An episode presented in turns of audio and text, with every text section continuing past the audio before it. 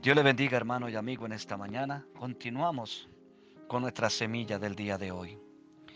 Y quedamos ayer que en el Colosenses capítulo 2, verso 8 al 9 dice lo siguiente.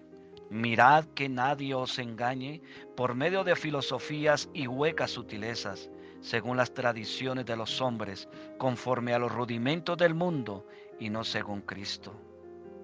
Qué tremendo, hermano.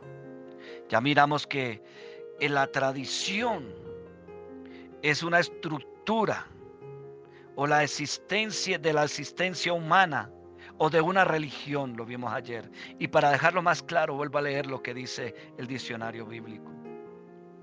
La tradición no constituye un fenómeno exclusivo de la religión, cualquiera que sea esta, sino que ha de ser entendida más bien como proceso estructural de la existencia humana. Qué tremendo esto, hermano. Y a la época en que Pablo inspirado por el Espíritu Santo se refiere es a la iglesia de Éfeso, a la iglesia de Creta donde pastoreaba Tito, a la iglesia de Colosas y entre otras ciudades donde existía la iglesia de Jesucristo.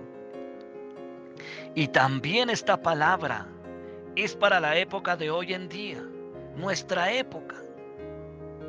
Para nosotros también es esta palabra.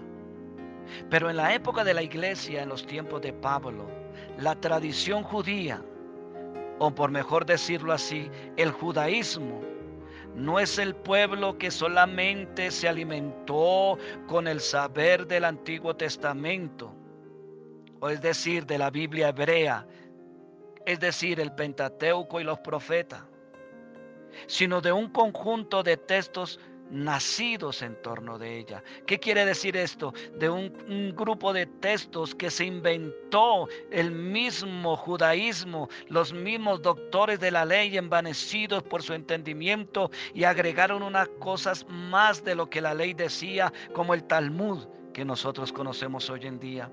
Y el Talmud para el que no lo conoce es aquellos que pusieron como el lavarse las manos, como el que hacer tantas cosas agregadas de los cuales no era. La Biblia dice que en el tiempo de Israel aquellos tenían que lavarse las manos, pero en el tiempo de la gracia, en el tiempo de Cristo, aquellas cosas ya se habían abolido como la circuncisión de los hombres. Entonces vemos que ya en la gracia de Cristo se había abolido estas prácticas de la ley.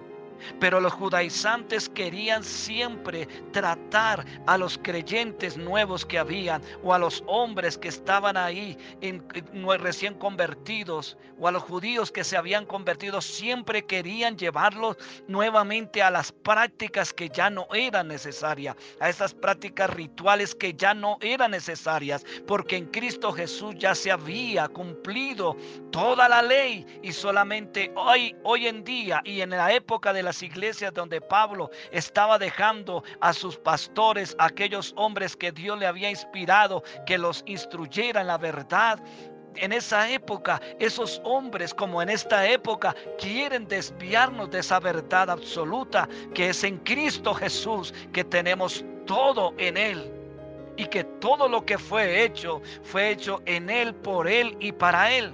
Por eso hombres y mujeres hoy en día, inflados por el envanecimiento de su mente y de su corazón, quieren guiarnos a tras vanas filosofías, huecas sutilezas, las cuales no producen vida, sino producen muerte, contienda, disensiones entre los oyentes.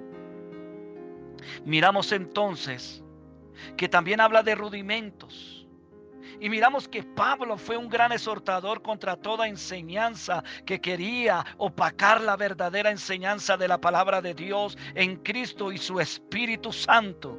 Aleluya.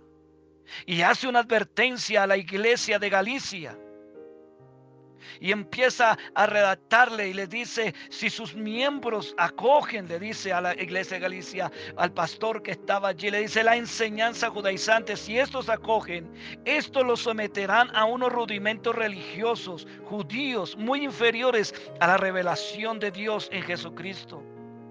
Justificados ya por la fe en Cristo Jesús, no tienen por qué ninguna razón de someterse a los rudimentos de los judaizantes. Asimismo nosotros hoy en día, amada iglesia, no podemos ni debemos someternos a rudimentos que no llevan a un crecimiento en nuestra vida espiritual. Más bien procurando presentarnos como obrero aprobado con diligencia y quitando toda profana, toda profanas palabras las cuales solo conducen a la impiedad. Qué tremendo. Y esa impiedad originalmente se refiere a la actitud de un ser humano en que su fe óigalo bien, o pensamiento es un vaivén que solamente llevan confusión en sus propias vidas y los oyentes. Isaías comprueba esto. Pero los impíos son como el mar en tempestad que no pueden estar quietos y sus aguas arrojan cieno y lodo. No hay paz, dijo mi Dios, para los impíos.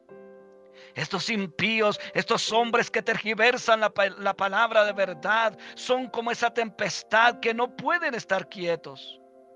Pero lo lastimoso de esto, querido hermano y amigo que me escucha, es que los culpables somos los oyentes, porque la misma escritura nos dice que teniendo comenzor de oír, correremos tras aquellos hombres que son impiedad, que, que tienen impiedad, que son impíos y que hablan cosas vanas, que salen inflados por el infierno y de su propia mente para engañar a sus oyentes y tener el lucro que ellos desean.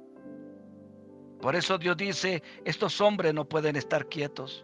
¿Cuáles? Los que tienen comezón de oír. ¿Quiénes? Los impíos también. ¿Y quiénes hacen que se promuevan esos impíos? Los que tienen comezón de oír. Y empiezan aquellos hombres, como tienen adeptos, como tienen corazones que se inclinan a esas fábulas, empiezan a arrojar ese cieno y ese lodo. Y por eso Dios le dice en el verso 21 de Isaías 57, no hay paz, dijo mi Dios, para los impíos. Que el Señor nos ayude y añada misericordia para nuestra vida. Tu amigo que me escuchas, no sigas escuchando a aquellos hombres que te dicen, venga, haga esto, siembre aquí, tantos responsos, tanto sacrificio tienes que hacer, caminar descalzo, de rodillas. No, no, no, no, eso no es necesario. Cristo ya te hizo libre si tú vienes a Él y lo recibes en tu corazón. Y le dice, yo soy pecador, necesito de ti, Jesucristo. Necesito que perdones mi vida, que limpies mi pecado y que regeneres mi vida conforme la justificación de tu gracia y de tu amor. Eso es lo que Dios quiere de tu vida. Dios te bendiga. Dios te guarde.